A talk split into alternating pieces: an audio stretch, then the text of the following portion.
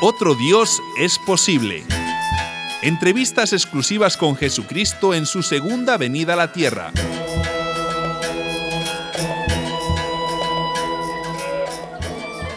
Continuamos en Banias, donde en tiempos de Jesús estuvo Cesarea de Filipo. Las insistentes llamadas de nuestra alarmada audiencia nos han impedido abandonar el lugar. Señor Jesucristo, Ah, buenos días, Raquel. yo veo que usted es una persona sencilla, que no se da mucha importancia. Gracias, gracias. La mejor prueba es que Emisoras Latinas ha logrado la exclusiva sin pagar derechos. Sin embargo, una iglesia que dice representarlo, y me refiero especialmente a la iglesia católica, es grandiosa, fastuosa. Palacios, tierras, medios de comunicación, bancos, un imperio. Bueno, como ya te dije, Raquel, yo, yo no tengo parte en eso. Yo anuncié el reino de Dios, pero estoy viendo que, que lo que vino fue la iglesia. Y ahí viene mi pregunta. Ajá. ¿Cómo pudo venir eso? ¿Cómo de un humilde campesino como usted surgió algo tan monumental?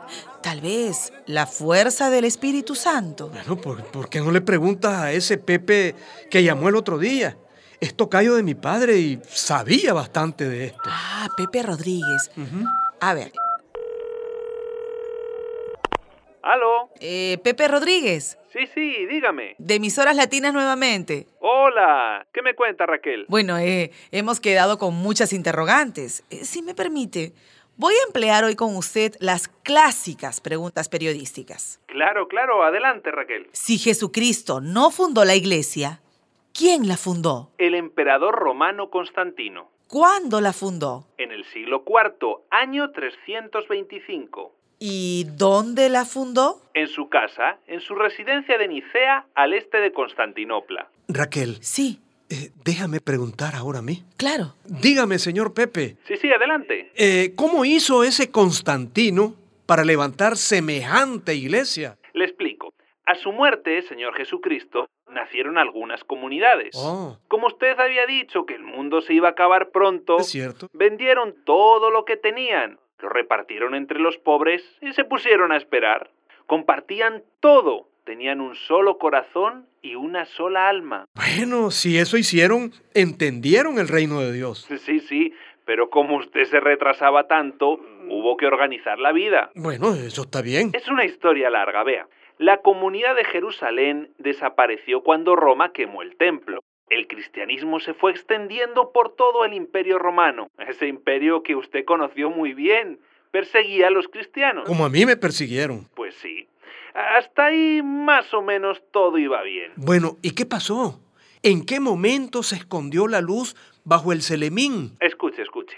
El imperio romano se debilitaba. Ah, está bien. Cuando Constantino tomó el mando, aunque él no era cristiano, inventó que había visto en el cielo la señal de la cruz y que había ganado el trono gracias a usted. Gracias a mí. Sí, sí. Y dijo también que quería convertirse al cristianismo. Y se convirtió.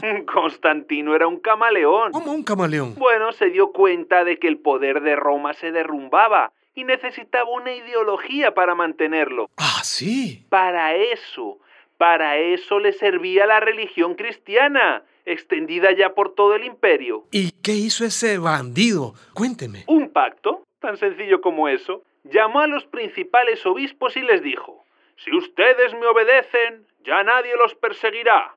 Declaren que los asesinos de Jesús fueron los judíos y no los romanos, y yo declararé el cristianismo como religión oficial. Pe- pe- Pero ¿cómo? Si a mí me condenó a muerte un romano, Poncio Pilato. Se equivoca, no fue Poncio Pilato. ¿Y quién fue? Quien lo asesinó a usted fue Constantino.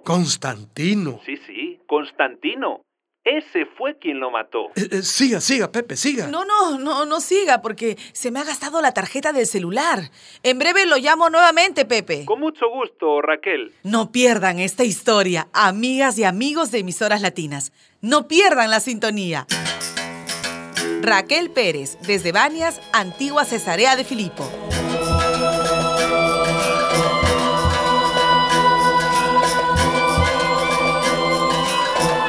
Otro Dios es posible.